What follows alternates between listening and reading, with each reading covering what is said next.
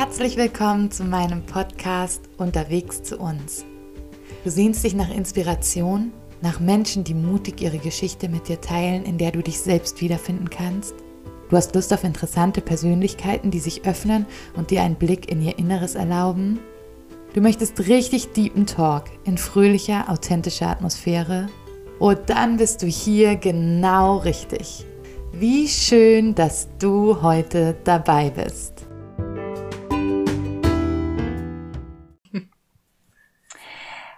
Hi und herzlich willkommen zu einer neuen Folge vom Podcast Unterwegs zu uns. Und wer jetzt hier eigentlich Sarahs Stimme erwartet, der liegt genau richtig, aber heute irgendwie auch ganz falsch und dann wiederum auch total richtig. Und weil das so verwirrend war, gibt's ein bisschen Aufklärung. Ich bin Elena Schulte und ich habe hier heute einen kleinen Takeover denn ich habe den Podcast von der Sarah für eine Folge übernommen. Wir sind Autoren, Kolleginnen und ähm, das kann man Social Media Freundinnen sagen und ich finde fast schon ein bisschen mehr auch und das genieße ich sehr, dass wir uns äh, über die sozialen Medien kennenlernen durften, aber mittlerweile echt schon ein bisschen Leben teilen und das ist richtig cool und ich mag diesen Podcast so sehr und als ich ihn das erste Mal oder die ersten Folgen gehört habe, habe ich gedacht, was für eine tolle Plattform, die die Sarah hier den Menschen bietet, um von dem zu erzählen, was ihnen auf dem Herzen liegt. Und ich durfte auch schon zu Gast sein mit meinem neuen Buch und es war eine richtig coole Erfahrung. Und dann dachte ich direkt danach, wie schade, dass die Sarah nicht mal selber diesen Raum füllen darf mit den guten Gedanken aus ihrem neuen Buch. Und eigentlich müsste sie sich ja mal selber einladen und das wiederum wäre dann, glaube ich, sehr seltsam, wenn sie mit sich selber im Gespräch wäre über ihr eigenes Buch. Und so entstand dann die Idee, dass ich einmal Gastgeberin sein darf, um Sarah als Hauptperson an ihren eigenen Kaffeetisch zu holen, hm. um ihr den Raum zu geben, ihre tollen Gedanken aus ihrem neuen Buch mit uns zu teilen, das da heißt, weit weg zurück zu mir. Also Sarah, herzlich willkommen in deinem eigenen Podcast, in deinem eigenen Zuhause und ich hoffe, du fühlst dich hier richtig ja, wohl. Ja, ich fühle mich wohl. Das ist großartig. sie hat gerade gesagt, sie lehnt sich jetzt zurück und entspannt mm. sich, weil sie ja nur Fragen beantworten richtig. muss, aber da hat sie nicht mit mir gerechnet. Nein, das wird ganz entspannt. Und ähm, ja, viele kennen dich, da bin ich mir sicher, aber vielleicht nicht alle. Und deswegen dachte ich, vielleicht erzählst du am Anfang einfach so ein paar Eckdaten von dir, so die Hard Facts, Familie, Beruf, Wohnort und ob es eventuell in den letzten zwei bis drei Jahren so ein paar einschneidende Veränderungen in deinem Leben gab. Ja, voll die gute Idee. Ich schwank ja so zwischen so okay, niemand kennt mich, weil ich kenne ja viele Leute nicht.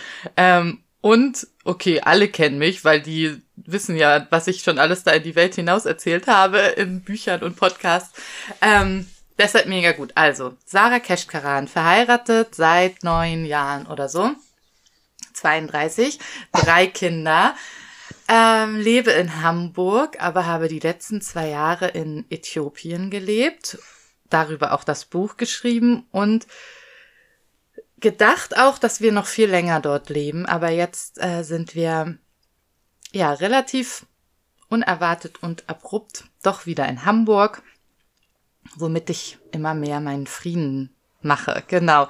Ich habe einen Blog, honigdusche.de, mittlerweile einen Shop dort, Instagram-Account und diesen Podcast äh, und freue mich sehr, ja, in dieser Social Online-Welt unterwegs zu sein und da Leute cool. wie Ellie treffen. Du hast jetzt so viel angeschnitten in deiner kurzen Vorstellung, dass ich das Gefühl habe, dem werden wir gar nicht ganz gerecht.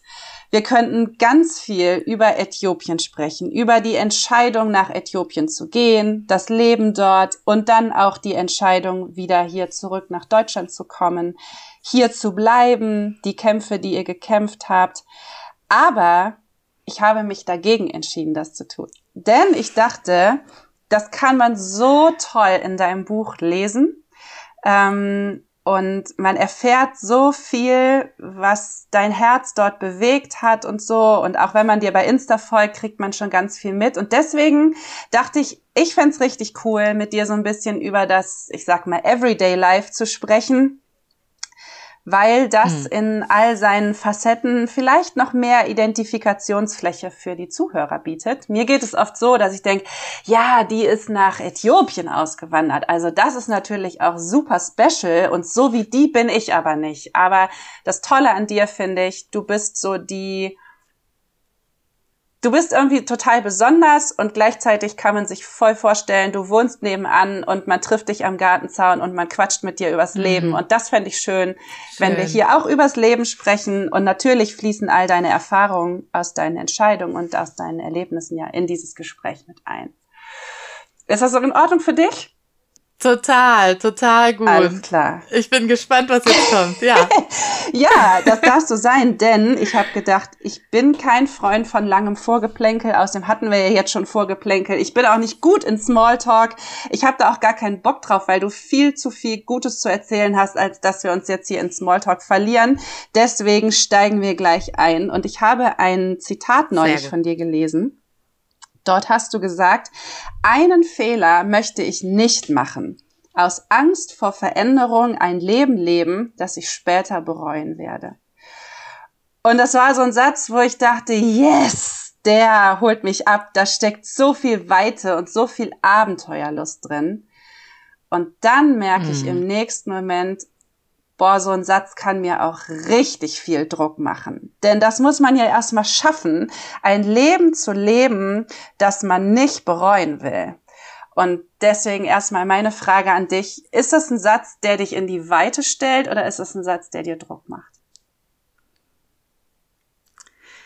Nee, der macht mich, also der fordert mich heraus, aber der, ähm, der beflügelt mich auch. Auswandern ist ja von außen betrachtet ein großer Schritt.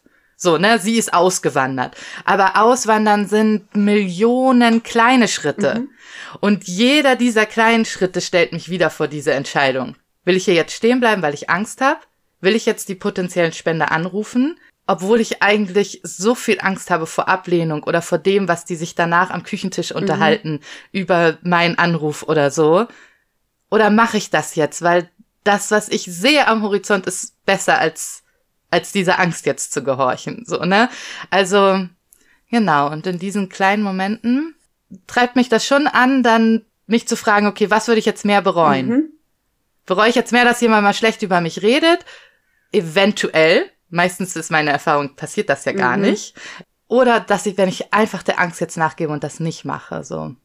Du sagst gerade, Auswandern sieht so aus wie diese eine große Sache. Jetzt seid ihr, ihr habt ja schon viele spannende Sachen gehabt. Also ihr habt euch entschieden, als Pastoren-Ehepaar zu leben. Ihr habt euch entschieden, drei Kinder zu haben. Ihr habt euch entschieden, nach Äthiopien zu gehen. Ihr habt euch entschieden, zurückzukommen. Das, das wirkt schon wie so ein Leben, was sehr beweglich ist, sehr flexibel, sehr mutig.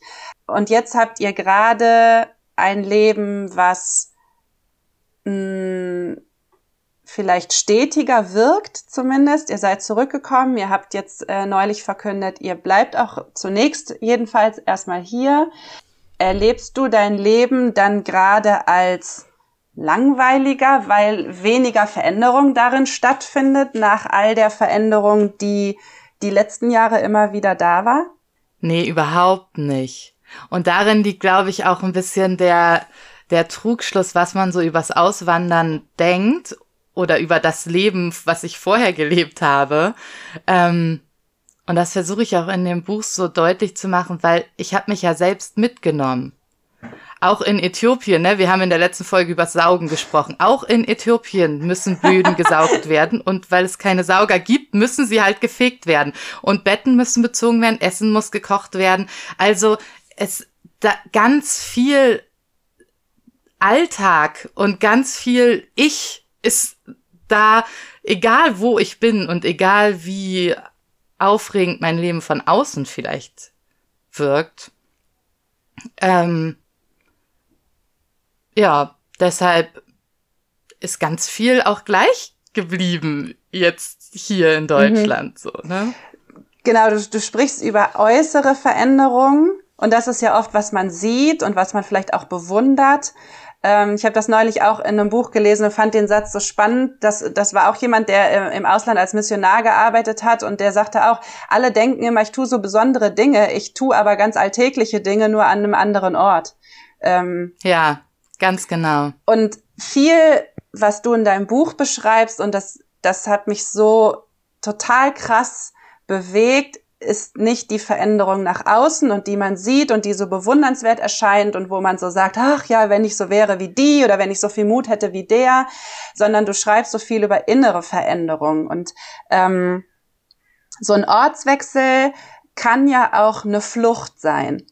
Ähm, dass man denkt, ich komme hier mhm. mit dem. Leben nicht klar oder ich komme hier mit der Langeweile nicht klar, das muss spektakulärer sein. Ich mache jetzt was Spektakuläres in der Hoffnung, dass ich vor dem, wie ich bin oder was ich bin, fliehen kann und dass es an einem anderen Ort ganz anders ist. Und ich zitiere mal oder ich lese mal ein Stück aus deinem Buch vor, der das für mich ganz toll in Worte gefasst hat. Aus der Ferne denken wir manchmal, ein anderer Ort könnte uns glücklich machen. Der ferne Ort kommt uns wie eine Fata Morgana in der Wüste vor. Doch wenn wir dort ankommen, ist die Sehnsucht immer noch da und das vermutete Gefühl des Glücks oder Angekommenseins will sich einfach nicht einstellen. Denn da lockt schon wieder ein neuer Ort, zu dem es uns zieht. Und auch dorthin nehmen wir uns immer selbst mit, so dass wir gleich wieder weiterziehen wollen. Sind wir vielleicht gar nicht auf der Suche nach einem Ort, sondern vielmehr auf der Flucht vor uns selbst? Und ich habe mich da echt drin wiedergefunden. Und meine Frage an dich ist, sprichst du hier aus einer theoretischen Distanz, also weil du weißt, dass es Menschen so gibt, oder spiegelt sich da deine eigene Geschichte auch drin wieder? Also würdest du, war dir vielleicht damals vor dem Ausreisen das schon bewusst oder würdest du es zumindest jetzt im Nachhinein auch so sagen, dass du hier in Deutschland vor etwas oder jemandem oder einem Leben auch ein Stück weit entflohen bist, was verhindert hat, bei dir selber ankommen zu können? Ja, schon. Also wenn nicht bewusst, dann auf jeden Fall unterbewusst. Unsere Entscheidung nach Äthiopien zu gehen, die hat sich ja nicht aus uns heraus und schon gar nicht aus mir heraus entwickelt. Also das ähm, war ja mein Mann, der das angestoßen hat und aber dort angekommen habe ich gemerkt, in was für einer Mühle ich drin war oder bin. Mhm. Also ich habe da irgendwie so die Chance bekommen, da mal so auszusteigen oder beziehungsweise musste aussteigen, weil halt ganz vieles weggefallen ist plötzlich. Ähm, Ne, also so Ansehen irgendwie oder alles, worüber ich mich definiert habe, fiel plötzlich weg. In Deutschland kannte man mich. Da, wo ich hingekommen bin, da wussten die Leute, wer ich bin und, und wie ich bin und wie ich denke. Und je nachdem habe ich mich natürlich auch mit solchen Menschen umgeben. Das passiert ja automatisch mhm. so. Und die Terminkalender sind voll und man ist beschäftigt und irgendwie läuft das Leben. Und da war plötzlich so, so Pausenknopf. Und mhm. da habe ich gemerkt, so wie als hätte ich, als wäre ich in so einem Dauerlauf gewesen, so. Und plötzlich bleibst du stehen und hechelst erstmal noch so, so, weil du, na, du bist immer noch so in so einem, das Herz schlägt immer noch schnell mhm. gefühlt. Aber dann musste ich lange genug stehen bleiben, dass es sich beruhigt, dass mein Atem langsamer wird, so bildlich gesprochen. Ähm, und da, ja, habe ich das erst sehen können, so was tief in mir so schlummert und was so, wovor ich, ja, was ich so wegdrücke, also auch wegdrücken kann, mhm. dadurch, dass das Leben irgendwie halbwegs vernünftig aussieht nach außen oder funktioniert so, ne? Ja. Ähm, ja, und das ist so ein bisschen die Katharina Weg, die hat ja ein Buch geschrieben über was ganz anderes, über ihren äh, Sohn und äh, Leukämie und wie sie durch diese Krise gegangen sind. Aber sie hat an einer Stelle gesagt, dass sie sich wünscht, mit ihrem Buch etwas von sich selbst abzugeben, mhm. was sie in dieser Zeit gelernt hat. Mhm. Und das denke ich so ein bisschen, das ist so, ja, das wünsche ich mir auch, weil ich glaube, die, diese Flucht vor uns selbst, die finden wir überall, egal in welchem Land wir leben. Mhm. Aber für mich hat dieser Ortswechsel mich an einen Punkt gebracht, wo ich damit aufhören durfte. Und das kann ich jetzt abgeben, ohne dass jemand nach Äthiopien fliegen muss. Mhm. Dafür hoffentlich. Das klingt gerade sehr romantisch oder sehr ähm, auch erstrebenswert, wünschenswert, so, dass, dass man, ja, wie du es beschreibst, so, ich glaube, wir kennen das alle, ne? Also getrieben zu sein, lange äh, Terminlisten zu haben, To-Do-Listen zu haben, einen Termin jagt den anderen. Ich habe manchmal das Gefühl, wenn man spontan sagt, ich habe Zeit, hat man fast ein schlechtes Gewissen, weil der andere ja denken könnte, man, man wäre nicht in Hetze, in Eile und so, ne? Und ja, man definiert sich so darüber. Mhm. Und jetzt erzählst du, ja, und das war in Äthiopien so anders und ich konnte mal stehen bleiben und durchatmen und ähm, dann stellt man sich so vor, Sarah steht äh, in einem afrikanischen Gewand in ihrer Küche und fegt äh, ein, äh, einmütig mit sich selber den Küchenboden, pfeifend und fröhlich und vielleicht betend und selig in den Himmel schauend. Aber ich vermute, oder was ich in deinem Buch auch so gelesen habe, so ganz so war es nicht. Ähm, hat die Zeit wehgetan? Ja, richtig toll. Also, na, an einer Stelle schreibe ich das und das war auch so der Slogan zwischen Babak, mein Mann und mir, so, ne, das hier ist unser Entzug. Mhm. Ähm, also diese Entschleunigung, Minimalismus, also das könnte man ja alles, ne, das sind alles genau die Themen, so. Und alle wollen das, so, ne? Alle wünschen ja. sich das. Und die hören sich hip und fancy an irgendwie, mhm. aber das war nicht hip und fancy. Das war richtig, das war echt schmerzhaft. Also jetzt im Nachhinein auch romantisiere ich das manchmal selber, wenn ich daran zurückdenke. Ach, wie wir da saßen bei Kerzenschein und der Strom war weg und so, ne? Aber wir saßen da mega unsicher, Strom weg, Wasser weg seit Tagen, nur Kerzen, von denen man auch nicht wusste, wann man die jetzt nachkaufen kann, wenn die jetzt abgebrannt sind.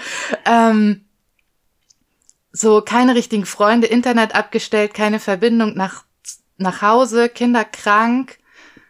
Und ich bin an diese tiefen Orte in meiner Seele nur gegangen, weil ich anders hätte den Schmerz nicht aushalten können. Also das ließ sich nicht mehr wegdrücken. Mhm. Das ließ sich einfach nicht mehr ignorieren. Ähm, ich musste dahin sehen und gucken, woher kommt die Angst wirklich? Was, was lässt mich diese Leere hier so unerträglich finden? Mhm. Ähm, ja, das, ich weiß nicht, ob Leute das können oder ob das so hip und fancy auch geht, aber für mich ging das nicht. Also ich brauchte dieses, diesen Zwangsentzug, mhm. auf den ich sagen würde, äh, in den Gott mich gestellt hat. Mhm. Ähm, ja. Kriegst du das transportiert in dein Leben hier? Also jetzt weniger Stromausfall, vermute ich in Hamburg. Äh, Kerzen kann man immer kaufen. Die To-Do-Listen werden wahrscheinlich wieder länger. Dass, dass die Menschen, die dich auch kennen als die Sarah, äh, sind wieder mehr um dich herum. Also im Prinzip ein Stück weit wieder das alte Leben zurück. Konntest du das, ja, wie soll ich sagen, konservieren? Oder ist davon was geblieben? Hast du dich verändert? Und auch so die Frage, was würdest du jemandem raten, der sagt, ich steck ja mitten in all dem Schnellen und ich habe kein Äthiopien, was mich dazu zwingt. Ähm, und mein Leben lässt es auch gar nicht zu, dass ich irgendwie eine Pause-Taste drücke. Eine Pause-Taste ist überhaupt gar nicht vorhanden. Ähm, und trotzdem will ich dahin, an Orte in mir selber zu kommen, die heilen müssen und denen ich begegnen muss, um wieder mir zu begegnen. Ja, also ich merke, dass es, das muss hier eine bewusste Entscheidung sein. Was, wo ich dort nicht ausweichen konnte, muss ich hier genau hingucken, so. Und deshalb hoffe ich auch, dass dieses Buch, das ja Menschen dazu ermutigen kann, das in ihrem eigenen Leben zu machen, weil ja, das eben hier nicht so natürlich kommt häufig. Es sei denn, man geht wirklich durch irgendeine krasse Krise. So, mhm. dann glaube ich, kommt man häufig doch auch an diesen Punkten nicht vorbei.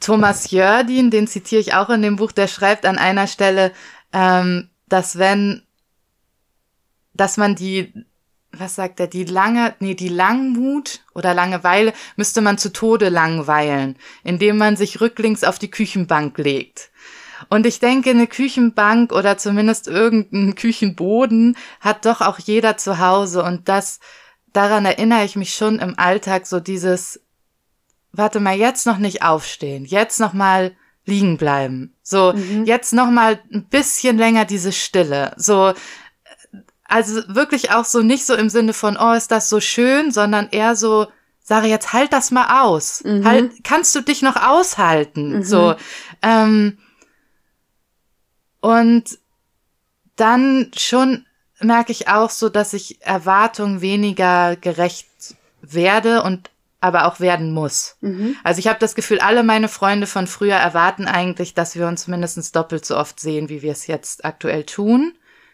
Und ich kann das aber nicht mehr. Oder ich will das nicht mehr. Mhm. Weil mein Leben wird zu rastlos, wenn ich diesen Erwartungen gerecht werde. Mhm. So, das sind so praktische Dinge. Aber es gibt auch einen Aspekt, der, wo ich schon auch sagen würde, das war auch eine Zeit, in der etwas ganz, ganz tief in mir geheilt ist, was auch dann irgendwie abgeschlossen ist. Also, ne, an manchen Orten, wenn man einmal an denen war und aufgeräumt hat, dann zehrt man auch den Rest seines Lebens davon, dass die halt mhm. halt aufgeräumt sind. Ja. Und deshalb glaube ich mittlerweile schon, dass solche Sachen wie oh, ich bin unzufrieden, ich mache eine Schweigewoche im Kloster, so, ne? Das klingt mega, also na, wer macht denn das schon? So, das klingt immer so revolutionär oder so, oh Gott, hat sie Burnout oder so. Ne?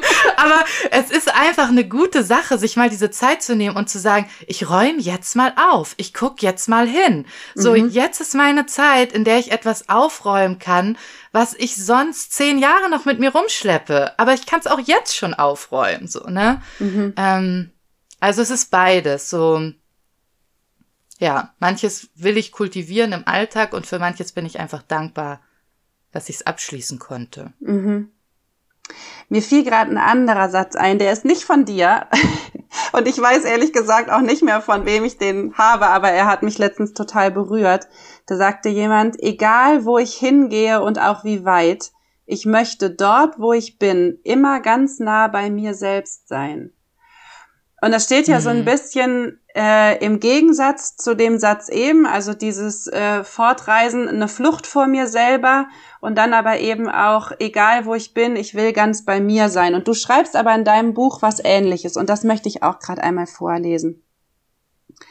Solange unsere Füße diesen Erdboden berühren, sind wir alle auf der Reise. Solange wir hier einen Schritt vor den anderen setzen, sind wir nicht in unserer Heimat angekommen. Und seitdem Menschen auf dieser Erde leben, suchen sie nach einem Frieden, den diese Welt nicht geben kann. Wenn alle nach etwas suchen und niemand es dort findet, wo wir alle suchen, dann müssen wir uns vielleicht an neue Orte begeben.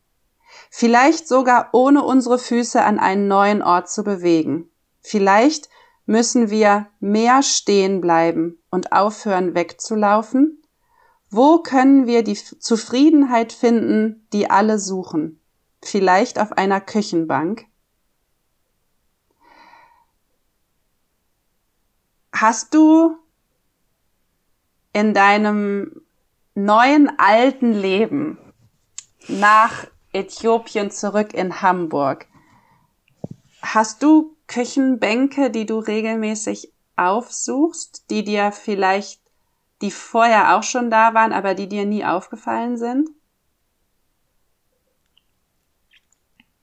Ja, also und sie sind nicht in meiner Küche, weil meine Küche ist viel zu lebhaft. ähm, tatsächlich gehe ich viel spazieren ich wohne ja im Moment auch in dem Haus, in dem ich aufgewachsen bin. Also gehe ich auch an Orten spazieren, an denen ich schon als 13-Jährige auf der Suche nach mir und Gott spazieren gegangen bin. Mhm. Ähm, das heißt, ja, die waren schon immer da. Aber ich gehe länger spazieren. Also ich gehe nicht nur spazieren, bis ich so einmal durchgeatmet habe, sondern es ist irgendwie jetzt so ein Bewusstsein von, dann, wenn ich jetzt so dachte, okay, ich bin vielleicht fertig jetzt, dann ist vielleicht erst der Ort, wo es anfängt. Mhm. Oder wo ich jetzt anfangen kann, Gott zu hören. Mhm. Ähm, weil das habe ich auch gemerkt bei dem Titel und auch bei manchen Sachen in dem Buch, das ähm, könnte vielleicht auch irreführend sein, ne, dass es, es geht zum einen, es sich selbst zu finden, ja schon auch wichtig, finde ich. Aber was ich halt gemerkt habe, ist da, wo ich Gott finde, da finde ich mich selbst und da, wo ich mich selbst finde, da finde ich auch Gott. Mhm. Ähm, also man hätte da auch weit weg zu Gott zurückschreiben können, obwohl ich ja weder meinen eigenen Körper verlassen hatte und mich wiederfinden muss, noch hatte ich Gott verlassen mhm. oder eher nicht. Ähm, aber an diesen ja tiefen Orten, wo ich mich finde, da finde ich halt auch Gott, wie er mich liebt und kennt und so. Und das ähm, erlebe ich schon an, auf Spaziergängen, dass wenn ich noch ein Stückchen weitergehe, nochmal um die Kurve, wissend, dass dann vielleicht der Abwasch nicht gemacht wird oder so. Ne? Und ich sage das jetzt, also ich sage das jetzt als Ermutigung. Ich könnte euch auch sagen, fünf von zehn Spaziergängen drehe ich dann um, weil ich unbedingt den Abwasch fertig machen will. Ne? Mhm. Aber ich sage jetzt ja die Dinge, die auch andere ermutigen sollen in die Richtung. ähm, genau, und das, äh, das macht für mich einen großen Unterschied. Mhm. Du hast in deinem Buch eine tolle Formulierung, finde ich, über Gott zu sprechen. Und zwar nennst du Gott einen Gott, der uns etwas zumutet. Und ähm, Du schreibst ja über ganz viele herausfordernde Situationen. Also du musstest Dinge loslassen, du musstest sehr beweglich sein. Du standst an dem Bett deiner kranken Kinder. Ähm, du kanntest die Menschen dort nicht, die Kultur nicht. Du hast dich immer als als mh, jemand gefühlt, der auffällt, allein durch deine Hautfarbe. Es waren zum Teil Orte, an denen du dich nicht besonders wohl gefühlt hast. Also es, es war ein Gott, der dir sehr viel zugemutet hat und du wusstest ja auch nie genau, wie es morgen aussieht. Also ist morgen der Strom wieder da, sind morgen die Kinder wieder gesund. Wie schaffst du es, dich im Frieden einem Gott anzuvertrauen, von dem du nicht weißt, was er dir zumutet? Hm. Ja, gute Frage.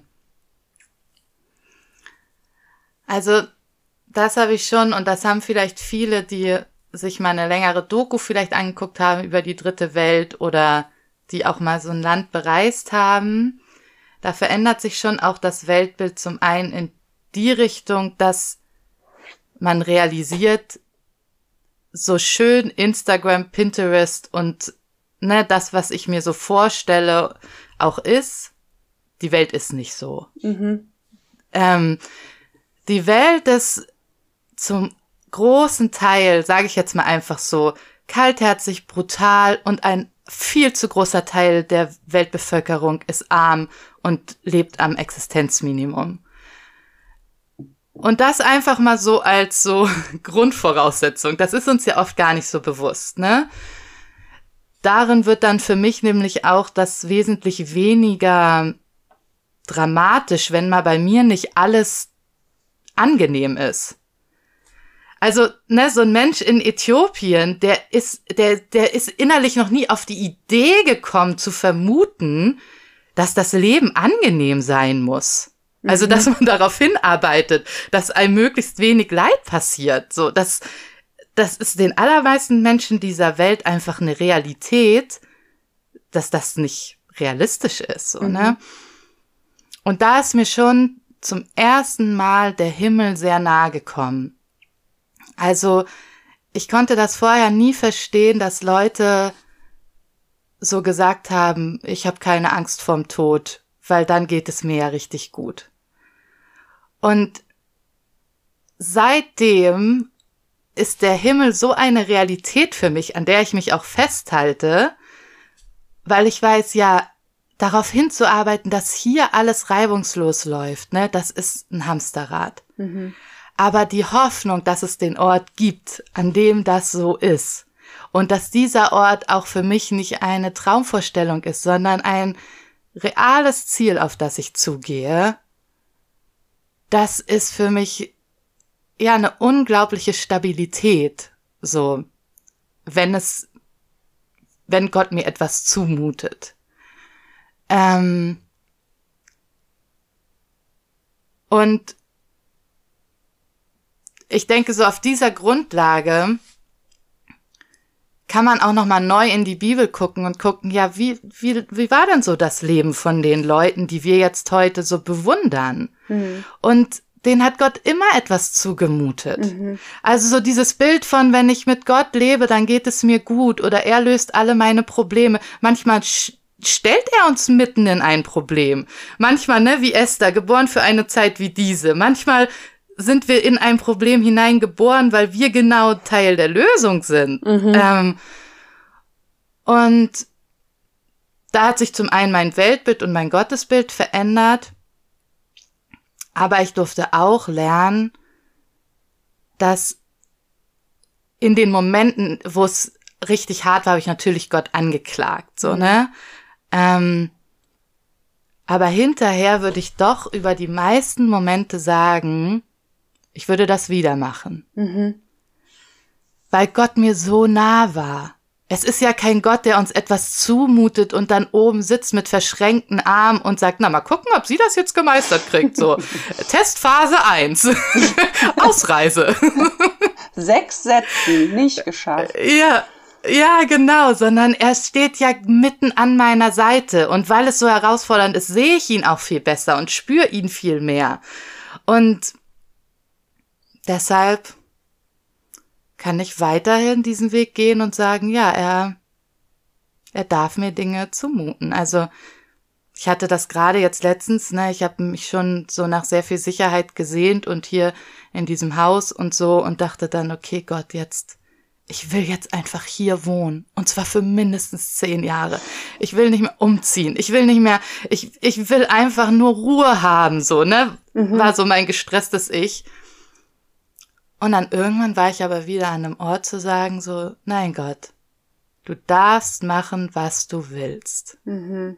So. Und weil das immer gut war.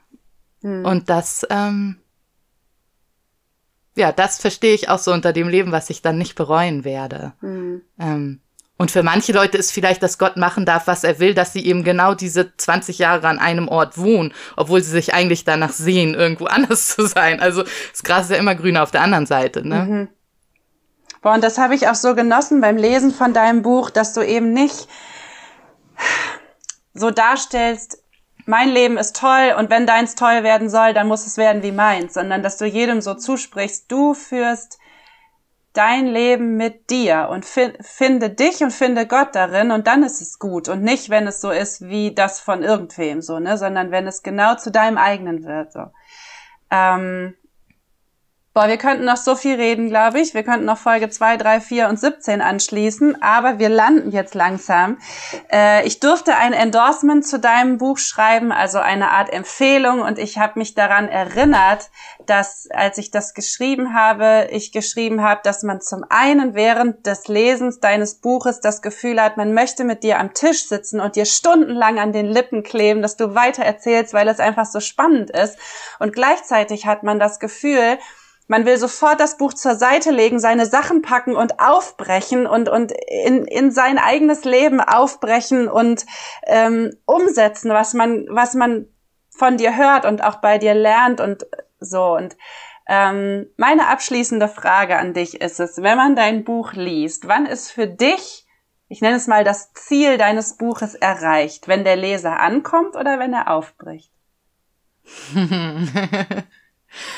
Ähm, also ich würde mir wünschen, dass niemand aufbricht, ohne vorher angekommen zu sein. Ähm, ja. Und eigentlich, ne, das Buch ist ja sehr viel einfach meine Geschichte, aus der man dann was für sich mitnehmen kann. Und zum einen hoffe ich schon, dass Leute auch mitnehmen, na, das einfach mal von jemandem zu hören, so, ey, ich bin weit weg, aber hier ist genauso viel Alltag, ist nicht so heldenhaft, mhm. wie du dir dein Leben am anderen Ende vielleicht erträumst. Ähm, ja, und ich hoffe, es ist beides. Also zum, ich glaube schon, das Ankommen ist mir wichtiger. Aber wenn wir jetzt alle, und deshalb bin ich vorsichtig damit, das jetzt so zu sagen, weil es auch so eine, so eine hippe, säkuläre Verweichlichung davon gibt. So, ach, solange du bei dir angekommen mhm. bist, wenn es sich für dich gut anfühlt. Es ist nur wichtig, dass es für dich so, ne? Und das, ey, das ist Schwachsinn. ähm, weil das ist nicht nur wichtig. Wir leben nicht nur für uns selbst. Und deshalb soll es schon auch Mut machen, aufzubrechen äh, zu nicht nur angenehmen Orten, so. Das sind doch gute Schlussworte von dir. Und ich wünsche dir einfach auch noch ganz viele Momente des Ankommens bei dir und bei deinem Gott und ganz viele Momente des Aufbrechens, auch wenn sie manchmal herausfordernd und schmerzhaft sind und dass du tatsächlich an jedem Abend und an jedem Ende der Woche und an jedem Ende des Jahres und auch einmal am Ende deines Lebens einfach zurückschaust und sagst, das ist ein Tag und eine Woche und ein Monat und ein Leben, das ich im Gesamten nicht bereue. Und das, ja, das wünsche ich dir von ganzem Herzen. Und ich habe noch ein Zitat aus deinem Buch, ein bisschen längeren Abschnitt und damit verabschiede ich mich von dir. Danke, dass ich hier heute dein ähm, hm.